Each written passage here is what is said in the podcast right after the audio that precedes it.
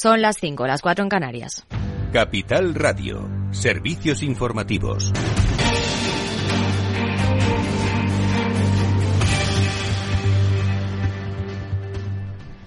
Buenas tardes. La Comisión Europea da el visto bueno al tercer desembolso de 6.000 millones de euros del Plan de Recuperación Español, tras considerar que se han cumplido los 29 hitos y objetivos asociados a este tramo. La cuantía se suma a los 12.000 millones de euros que España recibió en julio del pasado año al amparo del segundo pago, los 10.000 millones del primer desembolso a finales de 2021 y los 9.036 millones de prefinanciación otorgada en agosto de 2021, con lo que hasta la fecha Bruselas ha aprobado 37 7.000 millones de euros, el 53% de los fondos Next Generation para nuestro país. Ahora los 27 tienen que dar luz verde a este tercer tramo y si lo hacen, el desembolso se realizaría el 28 de marzo. La ministra de Asuntos Económicos, Nadia Calviño, ha celebrado esta decisión. La valoración positiva de la Comisión Europea es una muy buena noticia, que confirma que España está cumpliendo el calendario de hitos y objetivos y pone en marcha el procedimiento para el tercer pago de fondos europeos Next Generation de 6.000 millones de euros.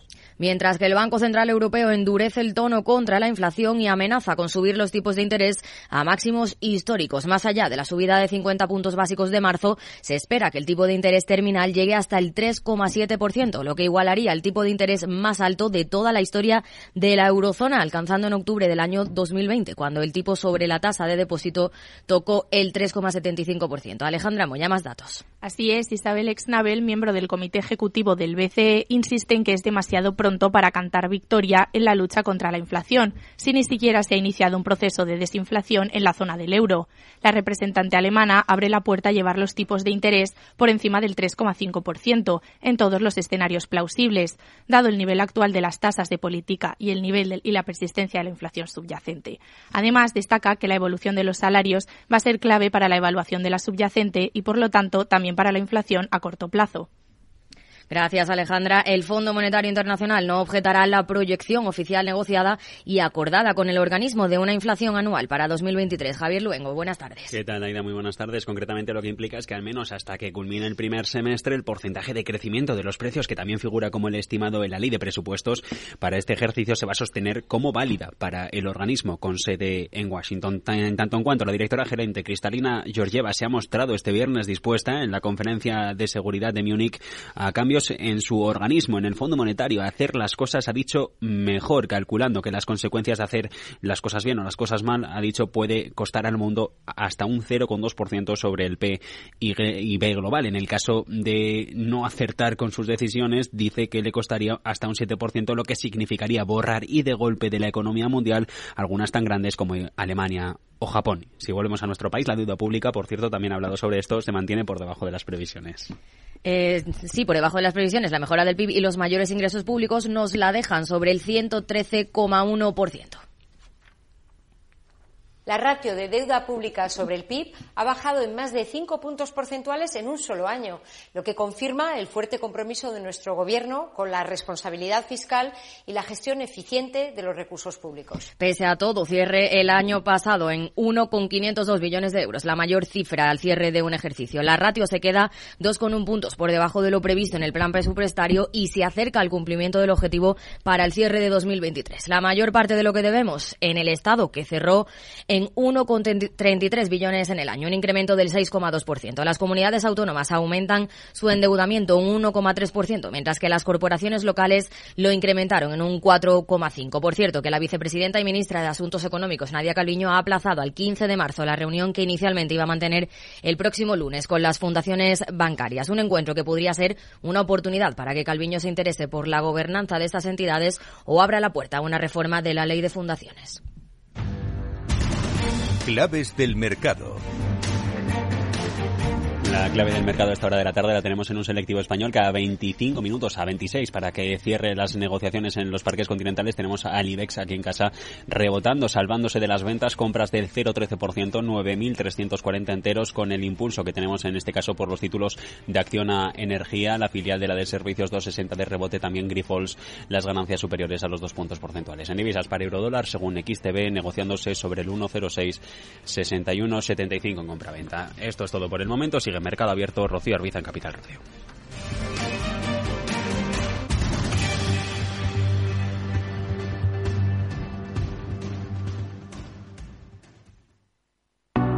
¿Busca un broker de confianza? Con CMC Markets obtendrá acceso a más de 12.000 mercados a nivel mundial, estando siempre respaldado por nuestro equipo local. Opere en CFDs sobre el DAX, Dow Jones, IBEX, oro o acciones con un broker regulado supervisado por la CNMV. Opere con el mejor. Pruébelo sin compromiso con una cuenta demo. Entre en cmcmarkets.es o llame al 911 140 700. CMC Markets, más de 30 años al servicio de los inversores. Los CFD son instrumentos complejos y están asociados a un riesgo elevado de perder dinero rápidamente debido al apalancamiento. El 77% de las cuentas de inversores minoristas pierden dinero en la comercialización con CFDs con este proveedor. Debe considerar si comprende el funcionamiento de los CFDs y si puede permitirse asumir un riesgo elevado de perder su dinero. Moto.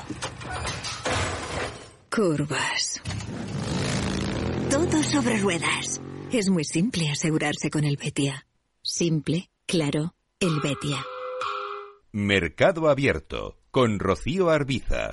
Seis minutos los que pasan de las cinco en punto de la tarde, de las cuatro se nos están escuchando desde Canarias. Tenemos ahora mismo en las bolsas eh, tono eh, positivo en algunos índices europeos que tratan de darse la vuelta hacia las alzas a medida que nos vamos acercando hacia esa hora de cierre de la sesión. Al otro lado del Atlántico, en Estados Unidos, de momento se mantienen esas caídas generalizadas, pero van a menos los recortes en el caso, por ejemplo, del S&P 500. El Nasdaq sigue cediendo por encima del punto porcentual. Redrive, el renting de usados de ALD Automotive, patrocina este espacio. Entra en aldautomotive.es y descubre todas las ventajas. En los próximos minutos vamos a poner eh, el foco en uno de los grandes de las grandes instituciones mundiales, el Banco Mundial que cambia de manos. El hasta ahora presidente David Malpass anuncia que va a dejar su puesto y que lo va a hacer antes de tiempo, a finales de junio, en medio de críticas por parte de los demócratas en Estados Unidos por señalar hace unos meses que no se le podía atribuir a la quema de combustibles fósiles el calentamiento global. A partir de ahora, ¿qué cabe esperar? Lo analizamos con Javier Luengo. A la orilla del río me he sentado y ha pasado. Que ya te he perdonado aunque juré que no. Me muero por contártelo. A la orilla. Malpaz entró y sale envuelto en la controversia. Today it's my pleasure to announce my choice for the next president of the World Bank, Mr. David Malpass. Porque cuando lo nominó el ex presidente de Estados Unidos, Donald Trump, eh, este ex economista del banco, del banco de Inversión y funcionario del Tesoro, no era más que un personaje descreído del multilateralismo y con ansias de sabotear el fin para el que se había creado el Banco Mundial. Hoy sale. Do you accept the scientific consensus that the man-made burning of fossil fuels is rapidly and dangerously warming the planet. I, I, I, don't know if everyone wants to comment on that. At what we are doing is having impactful projects that reduce will, greenhouse will you answer the gas question? emissions. We have a mission of a World Bank that's powerful. Will you answer the question? Is that? Entre la polémica por estas palabras en un evento del New York Times en las que parecía que Malpass cuestionaba el cambio climático. Sin embargo, Under your administration, Mr. President, we negotiated a major capital increase and reform package for the World Bank. El liderazgo de Malpass pasará a la historia por ser uno efectivo, ayudando a estabilizar a una institución a la deriva. Todos temían que su historia fuera igual a la de su predecesor, Jim Yong-kim, empeñado en reinventar el banco con la llegada de consultores, recortes de gasto y centralizando la estructura de la entidad. En 2022, los compromisos del Banco Mundial con el desarrollo multilateral del planeta dejaron sobre la mesa unas medidas de financiación que alcanzaron los 115.000 millones de dólares, casi el doble, que en 2019 cuando Malpass asumió el bastón de mando. Una expansión que por millones refleja el papel de esta entidad para ayudar a las naciones en vías de desarrollo a superar la recesión inducida por la COVID, pero también a las crisis energéticas y alimentarias derivadas de la invasión rusa de Ucrania. Tras el cese, que va a ser efectivo a partir del 30 de junio, Joe Biden va a tener la posibilidad de proponer para el cargo a alguien que comulgue con su agenda climática, y es que aunque se trata de una regla no escrita, tradicionalmente un europeo asume el cargo de director gerente del Fondo Monetario Internacional, mientras que un estadounidense preside el Banco Mundial que presta sus fondos principalmente a países en desarrollo. Así, sobre la mesa, la gran pregunta. ¿Cómo están las quinielas para colocar al sucesor o sucesora, que va a ser lo más probable de Malpass en el Banco Mundial? En los pasillos del Tesoro estadounidense ya tienen una lista de contendientes con sólidas credenciales en financiación climática.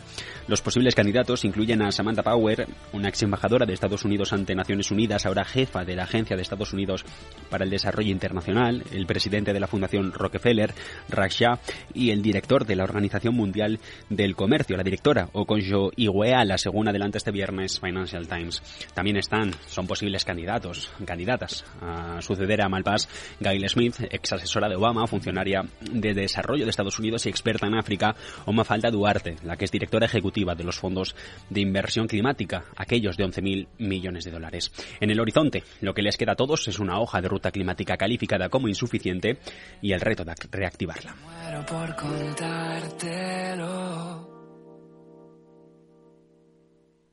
Redrive, el renting de usados de ALD Automotive, ha patrocinado este espacio. Entra en aldautomotive.es y descubre todas las ventajas.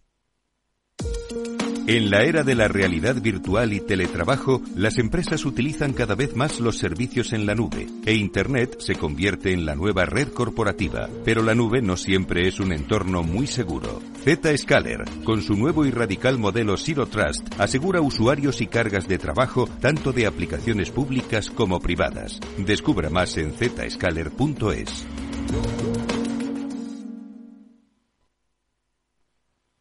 Mercado Abierto con Rocío Arbiza.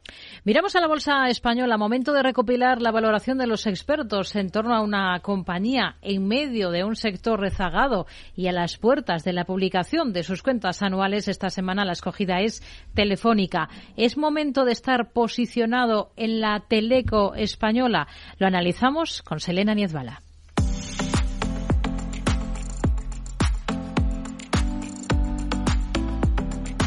Hoy en Lo Amas o Lo Odias.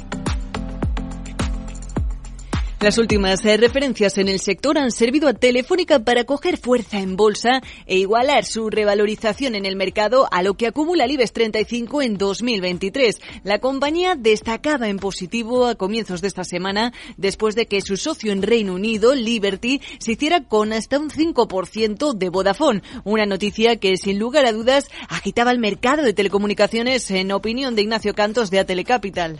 Creo que probablemente eh, por el tipo de compañía que es eh, Liberty, pues hay que interpretarlo como, como, una, como una inversión. Yo creo que no habría que ir más allá, pero es verdad que agita el mercado de las telecomunicaciones con Vodafone, que es una compañía que se ha quedado un poco poco fuera de, lo que sería, no, digo de mercado, pero sí un poco fuera, no puede presentar ofertas convergentes y eso le está perjudicando.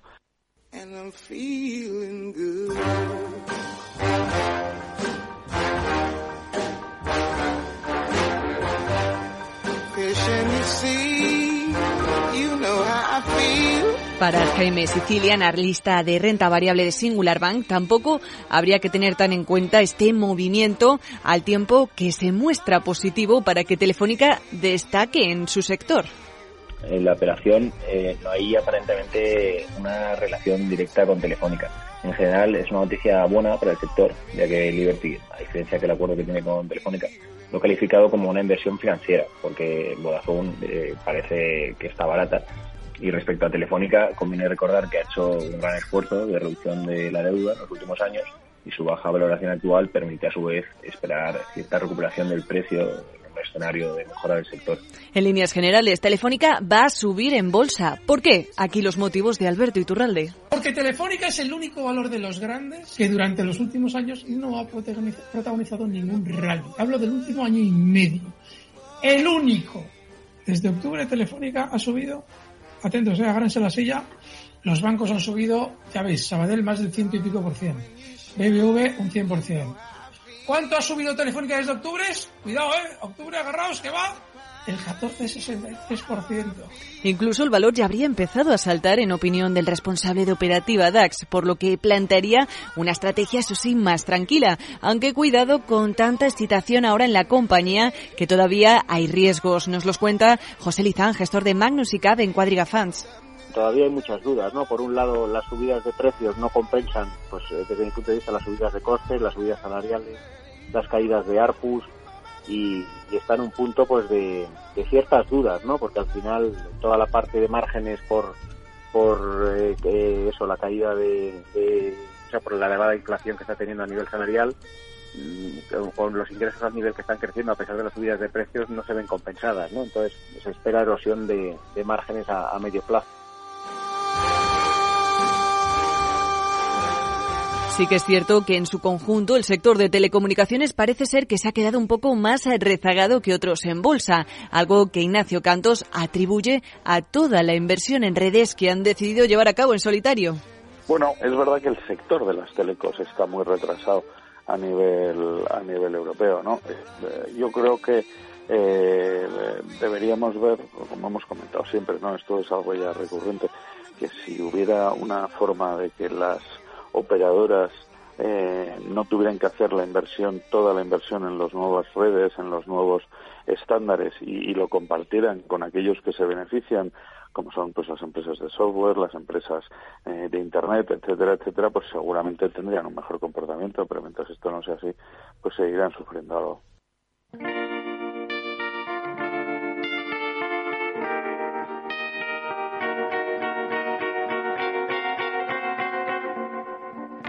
Georgia. Right Telefónica parece haber cogido fuerza antes eh, de la presentación de sus resultados el próximo 23 de febrero. Lo hará apoyada de la buena estela que han dejado las cuentas de su competidor Orange y tras adelantar que las cifras de uno de sus principales mercados, como es el de Brasil, habrían sido positivas, tanto que incluso llegarían a superar las estimaciones del mercado. No obstante, las últimas eh, de Barclays, en este caso, sí que vislumbraban una caída en su EBITDA relativo al último ejercicio que podría ser compensado por el aumento de precios eh, de la Teleco. La conclusión, para cerrar nuestras consultas sobre Telefónica, la pone Carlos Doblado, analista de Blackbird Bank, y dice que no hay duda. El caso de Telefónica lo podemos ver muy claramente en el chart, ¿no? Aquí tenemos un chart que tiene un doble suelo y esto es una señal de compra, ya está. Es decir, por análisis técnico es que no hay discusión posible en cuanto a lo que yo veo.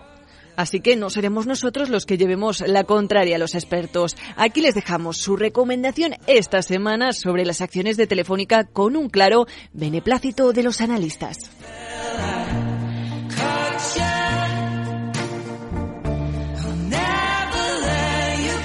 Ahora mismo está repuntando Telefónica un 1,5%, cotizando a 3,82 euros. ¿Lo amas o lo odias?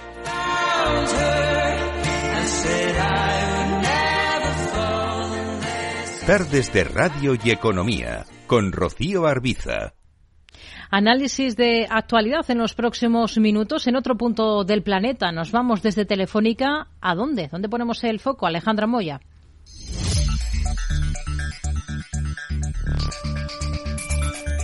Hoy ponemos el foco en Brasil, más concretamente en el empresario Jorge Lehmann y su imperio. El hombre más rico del país está perdiendo miles de millones, pero ¿qué le ha llevado a esta situación? Si este principio de 2023 está siendo duro para el multimillonario indio Gautam Adani, que ha visto cómo su imperio se desmorona en bolsa por un informe de la firma de ventas en corto estadounidense Hindenburg, tampoco está siendo fácil para el multimillonario brasileño Jorge Lehmann, uno de los empresarios más respetados y a la vez temidos. Su imperio comenzó a crecer en el negocio cervecero a mediados de los 90 mediante compras y de hecho llegaron a apodarle el rey de la cervecera. Después protagonizó sonadas adquisiciones de gigantes como Burger King, Tim Hortons, Kraft Foods, junto con el magnate Warren Buffett o la cervecera Sap Miller. ¿Qué hacía con las empresas? Lehman ponía en marcha fuertes recortes de costes y las fusionaba con otras. Un negocio redondo para los inversores que se embolsaban ganancias sustanciales, pero no tanto para los trabajadores. Las principales operaciones las llevaba a cabo a través de la firma de inversión 3G Capital. El conocido como modelo 3G en Wall Street daba sus frutos, pero la obsesión por reducir costos en lugar de innovar y expandir el negocio han terminado por pasarle factura. A principios de 2017 fracasó su intento de hacerse con el gigante europeo Unilever y el modelo 3G dio señales de debilidad. A principios de este año, el gigante minorista brasileño Americanas, en el que Lehman y sus socios son accionistas, entraba en bancarrota después de descubrirse un agujero de 3.800 millones de dólares en su balance. En un solo día, las acciones de Americanas se llegaron a desplomar casi un 80% situación que ha aprovechado el presidente brasileño Lula da Silva para hablar en estos términos del modelo de negocio de Jorge Lehmann. Se vendía como el empresario de éxito en el planeta Tierra. Él era quien financiaba jóvenes para que estudiaran, para que ayudaran a formar un nuevo gobierno. Era él el tipo que se pronunciaba contra la corrupción. Y después comete él un fraude que podrá llegar a 40 mil millones de reales. A 40 billones de reales. Para algunos, el grupo 3G ha actuado como una sanguijuela, ya que compraba empresas maduras con un mercado sostenible, recortaba los costes al máximo y aumentaba los beneficios a costa de la competitividad, hasta que las empresas llegaban a la quiebra. A sus 83 años, Jorge Lehmann, estrella del tenis en su juventud, con cinco campeonatos nacionales brasileños en su haber y participando en torneos como la Copa Davis y Wimbledon, está de capa caída. Sabe, como deportista, que no siempre se gana. A veces pierdes, pero si pierdes tienes que pensar las cosas y averiguar cómo vas a hacerlo mejor la próxima vez. Y así es como ha sido mi vida todo el tiempo. Siempre evolucionando un poco hacia algo más grande y tratando siempre de aprender de mis errores. ¿Qué habrá aprendido en esta ocasión quien ha llegado incluso por momentos a hipnotizar a Warren Buffett?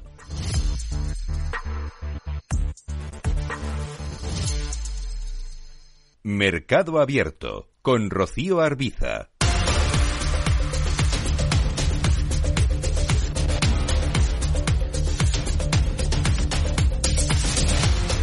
Seguimos en Mercado Abierto. Hablamos ahora con Itchaso Apesteguía, analista de Buri. ¿Qué tal, Itchaso? Muy buenas tardes.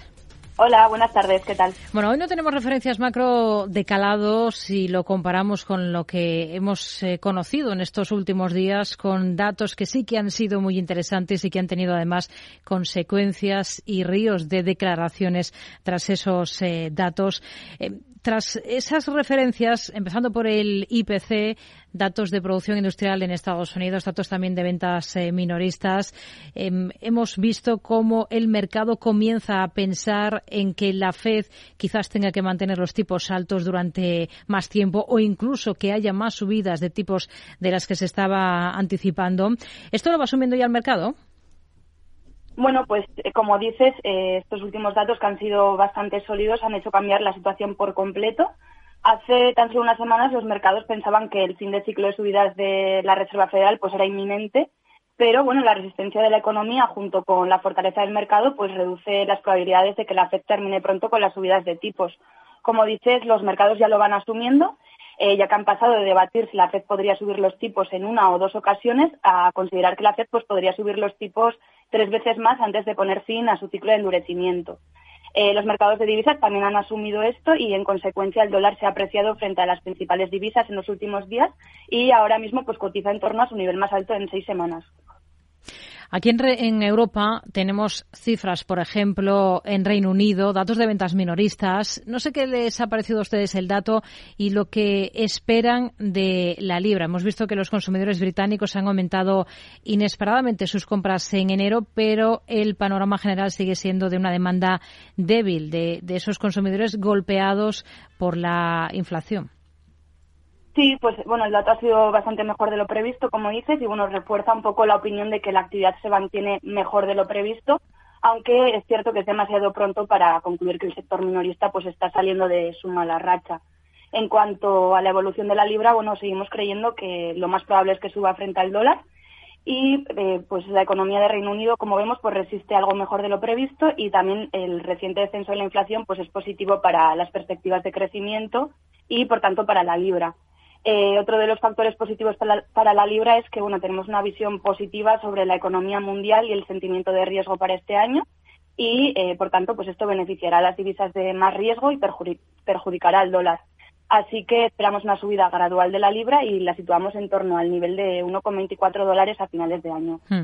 En las últimas horas, el economista jefe del Banco de Inglaterra ha dicho que las subidas de tipos de interés tendrán que moderarse por el riesgo de tornarse demasiado restrictivos en política monetaria si continúan con la senda actual.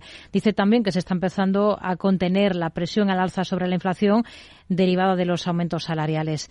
Eh, entendemos o hay que entender que está sugiriendo una subida de 25 puntos básicos en marzo desde el nivel actual de, del 4%. ¿Qué es lo que esperan ustedes? Pues esta sorpresa la baja de la inflación ha reducido, como dices, las expectativas a favor de tasas más altas por parte del Banco de Inglaterra. Los mercados descuentan solo 35 puntos básicos de subidas de aquí a mayo y 50 hasta agosto, pero la verdad es que nosotros somos algo más agresivos y creemos porque creemos que bueno que la resistencia de la economía del Reino Unido y la altísima inflación pues justifican nuevas subidas de tipos. Eh, sí que esperamos que el banco lleve a cabo eh, una subida de 25 puntos básicos en marzo, pero también vemos muy probable que lleve a cabo otra de la misma magnitud en mayo. De todas formas, reconocemos que bueno que es posible que el banco se quede por debajo de estas expectativas más que que las supere y creemos también que bueno que existe la posibilidad de que el BOE haga una pausa tras esta subida de 25 puntos básicos en marzo y espere un poco a ver la evolución de los datos antes del próximo movimiento. Hmm. Ven al euro en breve recuperando de nuevo esa cota de 1,07 frente al billete verde. Sí, totalmente. Pues a pesar de esta caída que ha sufrido estas últimas semanas, pensamos que el entorno sigue siendo bastante favorable para un repunte del euro. Creemos que el euro va a finalizar este primer trimestre en torno a esa cota de los 1,07 dólares y será a partir del segundo trimestre cuando supere esa cota porque pensamos que bueno pues a medida que se cierren los diferenciales de tipos entre Estados Unidos y la eurozona el, el euro recibirá apoyo. Pensamos que el BCE va a tener que subir los tipos más que la FED este año porque en la eurozona pues la tasa de inflación subyacente continúa al alza y también que lo tendrá que hacer a un ritmo que los mercados financieros subestiman actualmente. Entonces, a medida que bueno que esto lo vayan descontando los mercados, pues eh, el euro eh, recibirá apoyo. También, al igual que para el caso de la libra, pues eh, nuestra opinión sobre la economía mundial, que es ligeramente más positiva, pues debería ser positivo para, para la moneda común. Itchaso Pesteguía, analista de Buri. Gracias. Muy buenas tardes. Muchas gracias, buenas tardes. Tenemos ahora mismo con ligeros recortes al euro frente al billete verde estadounidense. Está en su cambio este cruce en 1,0662 unidades según las pantallas de XTB. Selena.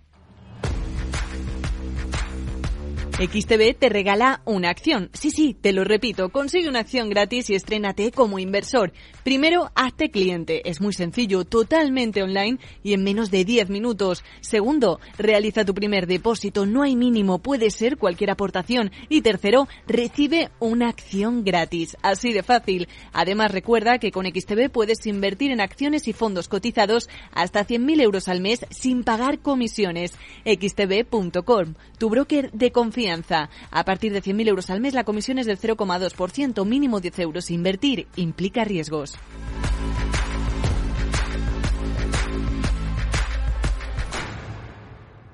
Mercado Abierto con Rocío Arbiza.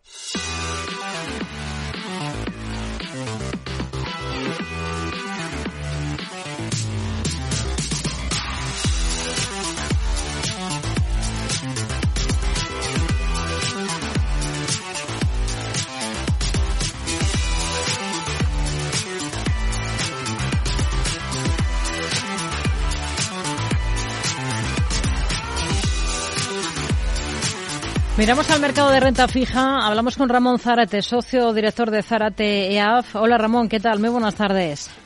Buenas tardes, Rocío. Bueno, hemos llegado a ver en las últimas horas el rendimiento del bono estadounidense a 10 años en cotas del 3,90%, unos 50 puntos básicos por encima de donde estaba a principios de este mismo mes. Y en Europa también a los intereses de la deuda en máximos eh, anuales. Ahora mismo está aflojando un poquito la situación. Tenemos a ese bono estadounidense en el 3,85%, recortando algo ahora el rendimiento del español en el 3,5% y el alemán en cotas del 2,45%. ¿Qué balance hace de esta semana en el mercado de renta fija? Bueno, eh, la semana, nuestra opinión es que ha corregido, eh, ha, hecho, corregido la, curva, la pendiente la curva de, deuda de bonos soberanos, eh, sobre todo en Estados Unidos, y ha tenido que venir el dato de precios a la producción industrial americana para, de alguna manera, decirle al mercado que no es tan, es decir, la inflación va a ser más persistente por un lado, y por otro lado que no es tan probable que haya una bajada tan radical de que está descontando el mercado en las culpas del tipo de interés. Eh, esto que ha hecho que de mínimos que empezamos la semana en, la pendiente de la curva, con máximos históricos de los últimos 10 años, mínimos históricos de la curva en negativo, eh, ha, ha, corregido algo la curva. Y esto es lo que ha hecho que se vaya el bono del 10 años a 3,90. Pero es que pensemos que efectivamente estaba a principios de este mes eh, y el mes pasado estaba a 3,50 y ha cotizado en algún momento 3,40, 3,40 y poco. este escenario nos parece más racional. Es decir, eh, nuestra apuesta, de luego, es claramente a un aplanamiento mucho mayor de la curva y una persistencia, no a una rebaja, eh, una estabilización en el incremento de los tipos de interés, por lo menos en Estados Unidos, eh, pero no va a haber unas rebajas tan, tan rápido como piensa y tampoco como piensa la mayoría del mercado. Y por otra parte, tampoco vemos un escenario de recesión, sino más bien de crecimiento muy moderado en mayor parte de, de, Europa. Por ejemplo, en Europa estamos convencidos y también en Estados Unidos.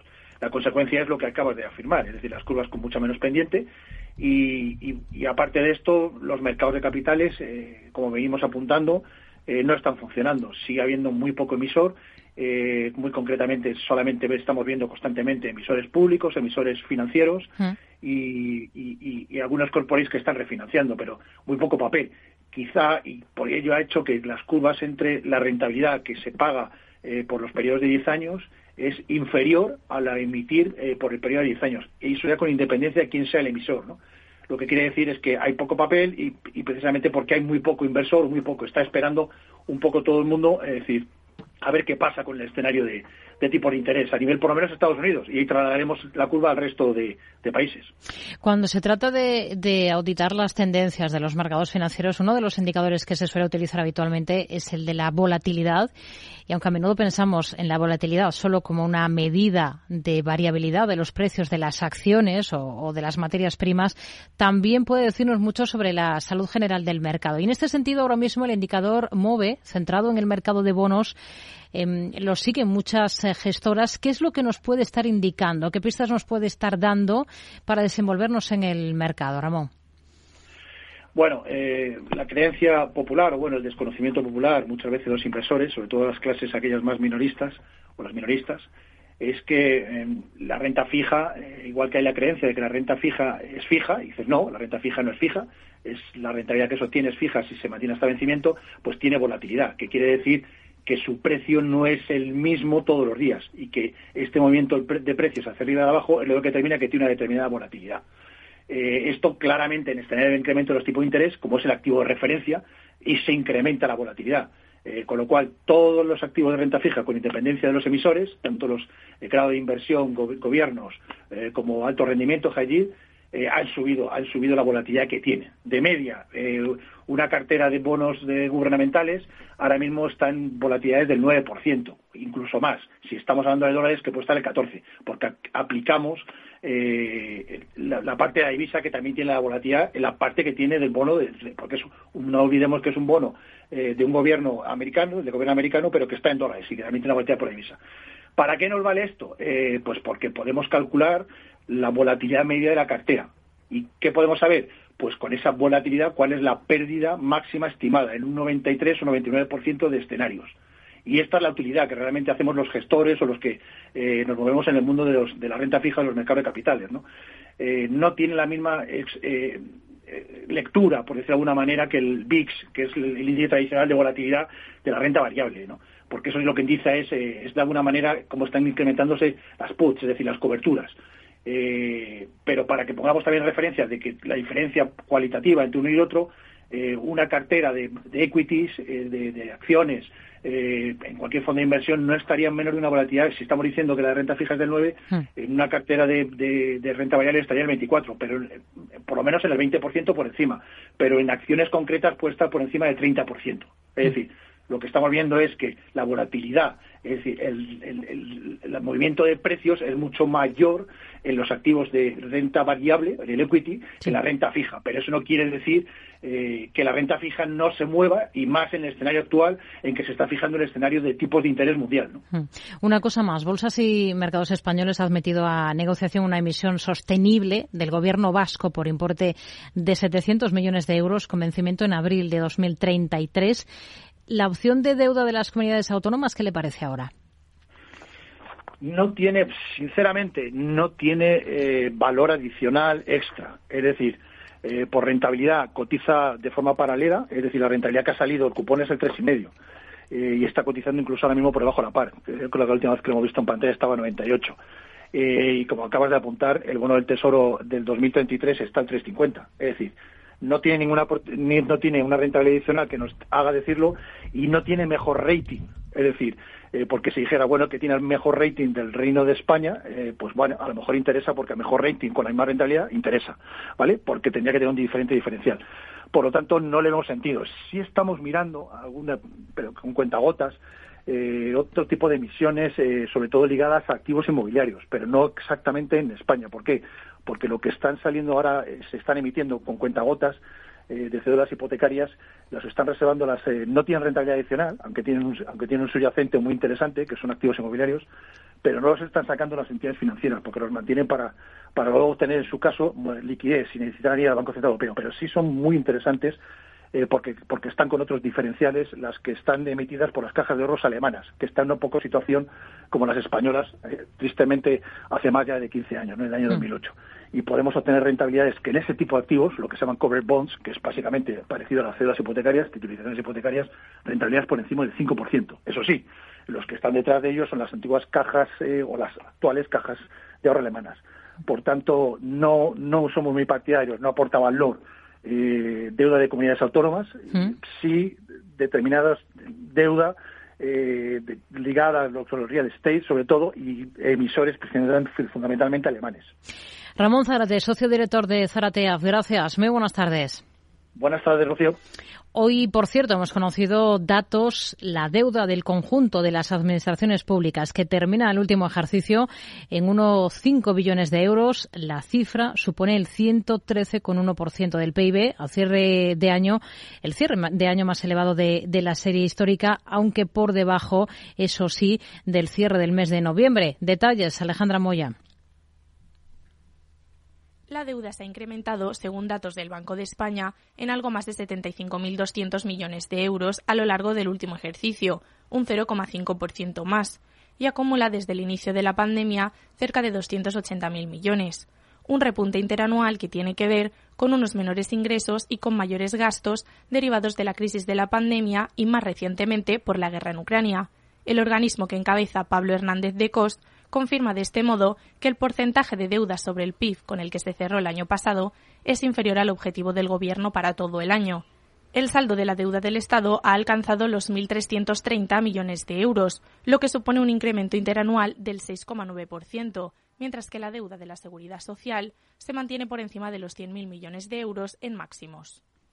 Mercado Abierto con Rocío Arbiza. Vamos a analizar el cierre de la sesión en la Bolsa Española con Ignacio Sebastián de Erice, creador de soportes y resistencias. Hola Ignacio, ¿qué tal? Muy buenas tardes. Hola Rocío, buenas tardes. Bueno, vamos a comenzar mirando al selectivo, mirando al IBEX. Tras este cierre de semana, ¿cómo lo ve? Pues en principio sigue muy fuerte y alcista, ¿no? Seguimos haciendo máximos y, y mínimos superiores a la semana anterior. Hay que tener en cuenta que incluyendo dividendos en este momento estamos en en máximos históricos y, es una situación agradable, ¿no? Que vamos a ver cómo, cómo evoluciona y luego la alegría va por barrios, porque una cosa es el IBEX y otra cosa ya los valores que lo componen, que, que los bancos siguen tirando mucho, pero hay también estrellas y estrellados, ¿no? Como casi siempre. Hoy, por ejemplo, entre los peores, Ferrovial, más casi un 3% de recorte para la, la, compañía. ¿Qué niveles serían clave en el valor? Pues curiosamente por técnico le estaba costando mucho romper la zona a los 27.50, 28 y ha bajado justo a buscar apoyo a su zona de soporte, ¿no? En torno a los 26.10 es donde está situado y había hecho un mínimo en intradía en 26.02, entonces mientras no pierde esa zona el cierre semanal está bien, casi eh, más del 1% por arriba desde mínimos ha recuperado mm. y en principio eso, mientras siga cerrando por encima de 26.10, 25.80, a mí es un valor que me gusta y en el que estaría posicionado sin ningún problema. Hemos estado muy pendientes hoy del sector financiero y también del sector energético. La Audiencia Nacional ha rechazado suspender de forma cautelar ese impuesto a las energéticas y a la banca. Se oponen los magistrados a esa petición realizada precisamente por Repsol al entender que no hay un perjuicio irreparable. Repsol ha sido de las más castigadas hoy dentro del IBEX. ¿Qué, qué se puede esperar del, del valor desde el punto de vista técnico? pues está haciendo unos recorridos a lo largo del vamos de estos últimos meses, más o menos busca apoyo en la zona de 14.30, 14.20 y desde ahí intenta la escapada hasta los 15.30, 15.20, ¿no? que estamos hablando de un euro que en términos porcentuales es superior al 6%, ¿no? y el recorrido lo ha hecho varias veces, no no las tengo contabilizadas en este momento, pero pero con frecuencia y de momento ha vuelto a hacer lo mismo, llega ahí sobre 15.40, 15.50 empieza a desinflarse, va a perder fuelle y, vuelve a buscar otra vez hmm. la zona de soporte. Los que estén posicionados con, con ganancias, que serán la mayoría, mientras no pierda la zona de 14,80, 14,70, también se puede tener en cartera sin ningún problema. En el lado positivo hoy dentro del IBEX tenemos a Grifols y también a Bankinter. Los dos han subido más de un 2%. ¿Le convencen ahora? Sí, Bankinter para mí es una de nuestras apuestas favoritas dentro del sector para este año y está con mucha fuerza y también se ha quedado lateral en las alturas, no, no puede con los 6,80 que si descontamos dividendos serían también máximos históricos y baja a buscar apoyo en la zona 650, 640. Esta semana lo ha vuelto a hacer. O sea, ayer, no sé si fue ayer o antes de ayer, hizo un mínimo intradía en 648 y ahí se ha ido otra vez casi al 5% para arriba. Entonces, en principio, muy bien y sus referencias están muy claras. Grifols, ayer hizo la cosita rara esta de la noticia y la apertura, ¿no? Que curiosamente raro es el vencimiento en el que no aparece alguna noticia así espectacular que mueve un valor muchísimo para arriba y para abajo. Llegó hasta los 14.90, casi 15 bajó, cerrado prácticamente el hueco de ayer y, hoy ha vuelto otra vez a, recuperar. Entonces, en principio, los que le gusten el valor, mientras siga cerrando por encima de la zona de 13.50, 13, se puede tener 13.80 incluso, se puede tener sin ningún problema. Y por arriba, pues los máximos del otro día es el objetivo de este movimiento. Es decir, mantener mientras no pierda los 14.10 15.90 con, con, los perdón los, los sí 14.10 13.90 perdón ¿Mm? con objetivo 14.90 15.10 nos quedamos con ello. Ignacio Sebastián de Erice creador de soportes y resistencias. Gracias. Muy buenas tardes. Gracias a ustedes. Buen fin de semana para todos. Termina el IBEX muy plano con una subida de apenas el 0,06% cierra en 9.333 puntos en la semana sí que logra repuntar más de un 2% les recuerdo que a partir de las 6 tendremos consultorio de bolsa con Roberto Moro de robertomoro.com y con Jorge del Canto de Merisa Patrimonios. Para participar con nosotros pueden escribir a oyentes arroba capitalradio.es, llamar al 91 283 33 33 o dejarnos notas de audio a través de WhatsApp en el 687 050 600. Mario, que eso de que no te da tiempo a pillar el tren. No te preocupes, que lo he mirado y hay un tren cada hora. Así que nada, salsero, duchita fría, cafetito para la resaca y ya te estás viniendo que está tu ahijao y toda su clase esperándote. Niños, saluda al Tito. ¡Tito! En Renfe tenemos la mayor frecuencia de trenes de este país. Nadie te da más. No todos los trenes son como Renfe. Renfe, tu tren. Mercado Abierto con Rocío Arbiza.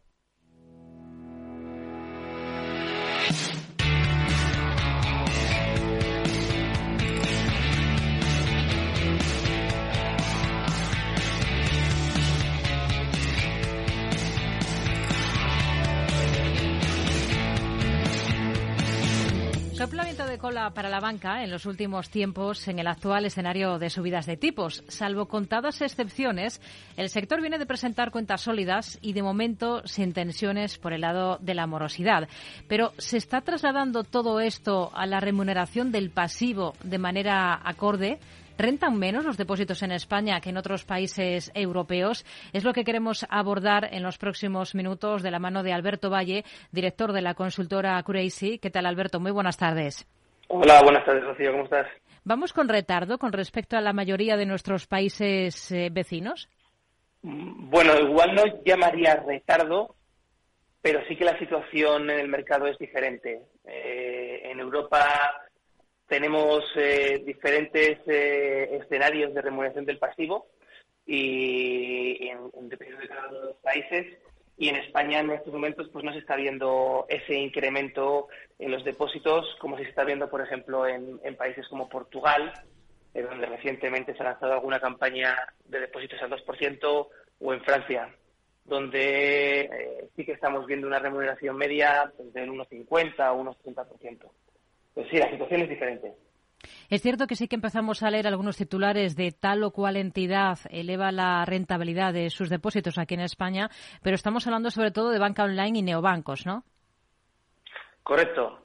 Eh, al final, estos bancos sí tienen una política de remuneración de los depósitos más agresiva porque su principal objetivo es captar eh, clientes, aumentar la cuota de clientes que tienen y vincularlos. Y es una de las mejores maneras de, coger cuota de mercado.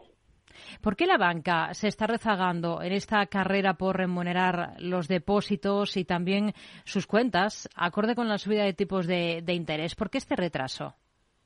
Hombre, el principal eh, factor es la abundante liquidez que hay en el balance de los bancos. Ahora mismo no hay una necesidad de eh, captar más pasivo porque hay incluso efectivo en la caja de los bancos. Y además las previsiones para el 2023 no son de un aumento de los volúmenes de negocio eh, o no es el objetivo ahora mismo más, más, más coherente debido a la subida de tipos. Es más bien estabilizar ¿no? y tener y tener eh, un, nuevo negocio que te permita no disminuir el volumen de activos. Por lo tanto, al no haber una necesidad de, liquidez, pues eh, los bancos no están apostando por eh, captar un mayor número de depósitos. ¿Tienen algún cálculo del coste que a día de hoy pueden suponer los depósitos para la gran banca tradicional aquí en España? Es decir, ¿de, qué oferta estaríamos hablando para hacernos una, una idea?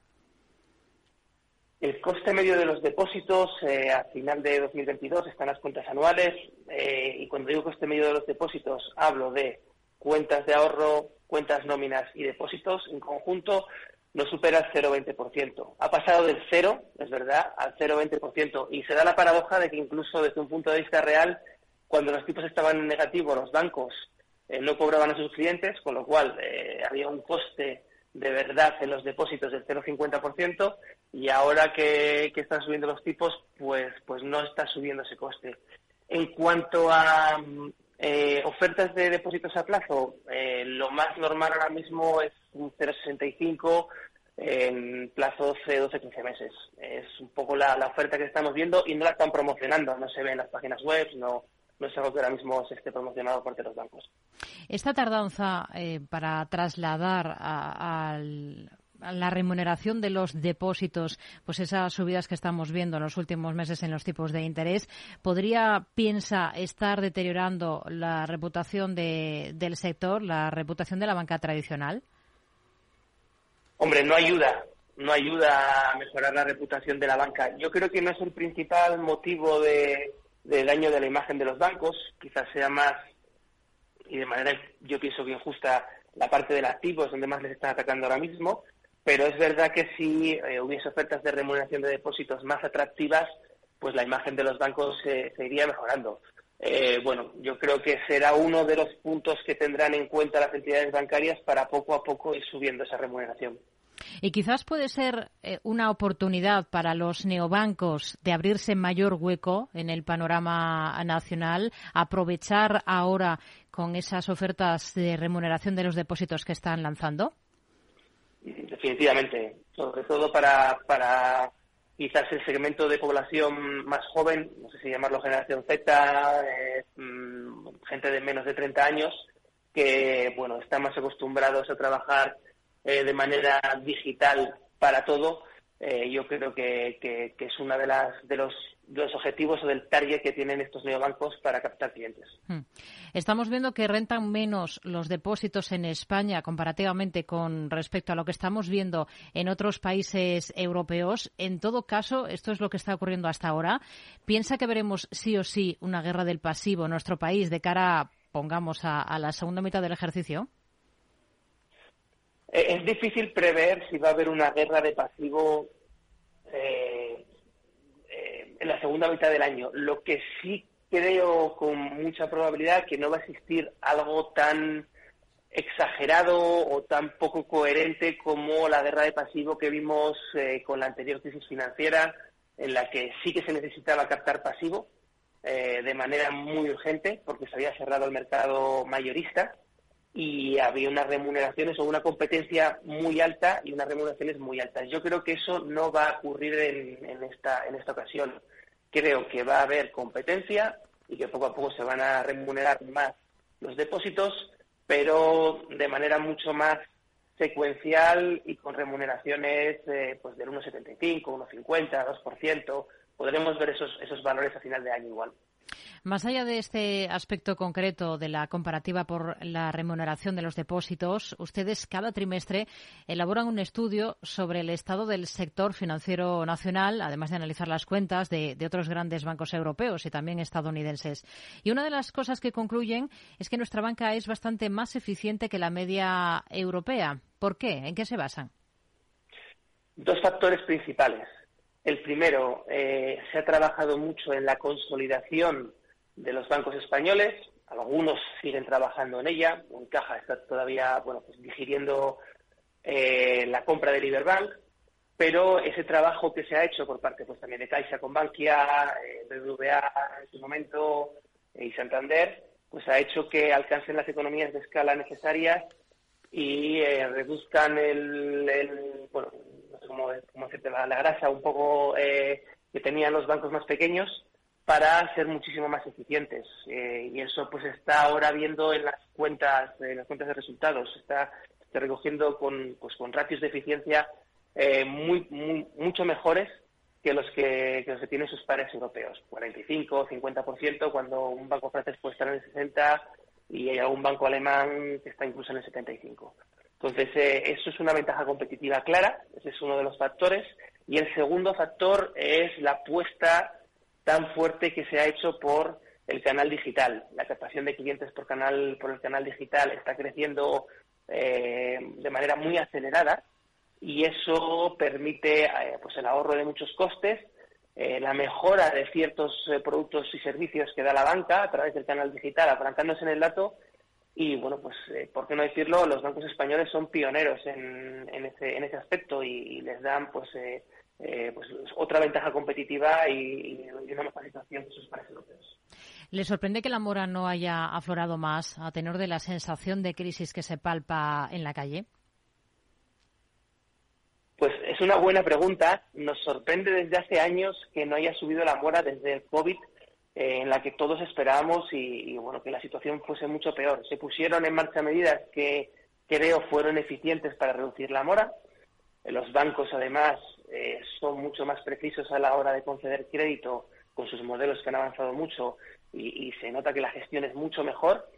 Y ahora mismo nosotros no preveemos que vaya a haber un incremento, un incremento significativo de la mora. Quizás en algunos sectores como pueden ser las pymes, que pueden tener una presión inflacionaria eh, mayor y no están pudiendo pasar a precio, eh, eh, bueno, pues esa, presión inflacionaria, ese aumento de los costes, podamos ver un ligero repunte, pero creemos que la situación macroeconómica no ha sido tan mala como, como se preveía a finales del verano de 2022 y eso va a hacer que bueno el empleo resista aceptablemente bien y podemos ver un ligero repunte de la mora, pero creemos que no va a ser significativo.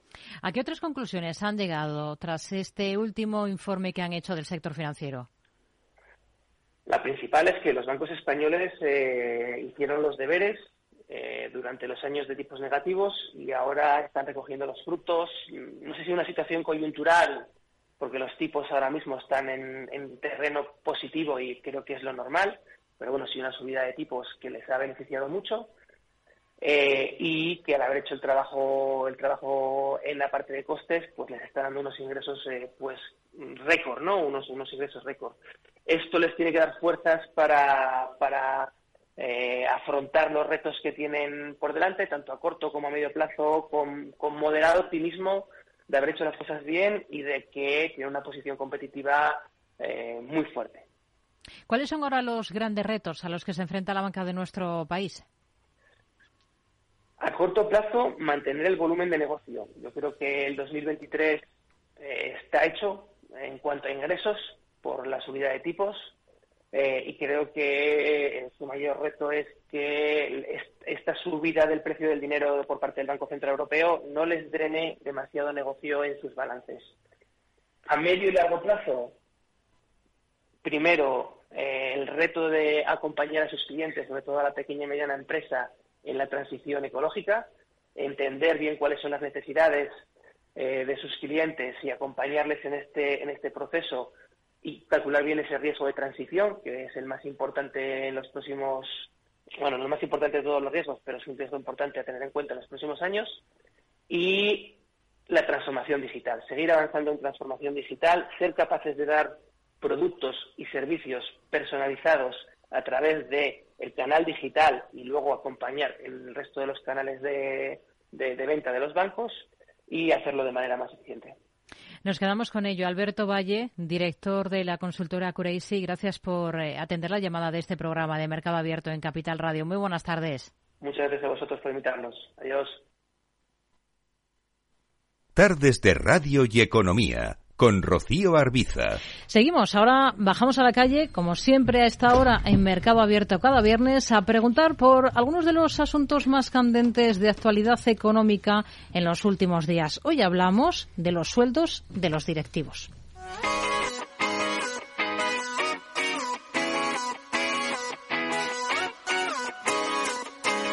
En Capital Radio, tú eres la voz. ¿Qué opinas de los temas candentes de la realidad? ¿Cómo afectan a tu bolsillo? En Mercado Abierto, Economía Real, a pie de calle.